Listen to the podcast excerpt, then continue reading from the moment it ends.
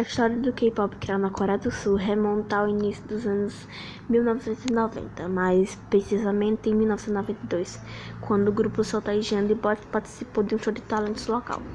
Ainda na década de 1990, o governo da Coreia do Sul é, percebeu com sua cultura tinha uma menina nas mãos.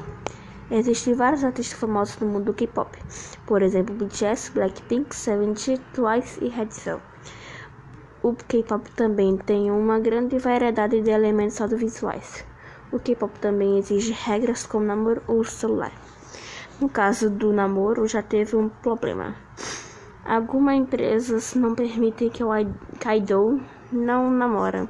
Por exemplo, a integrante do G-Idol foi descoberta namorando um garoto. Ela iria debutar no Blackpink, mas infelizmente não pôde debutar. Debutar significa participar de um grupo de K-pop. Então é isso, obrigada por ter escutado.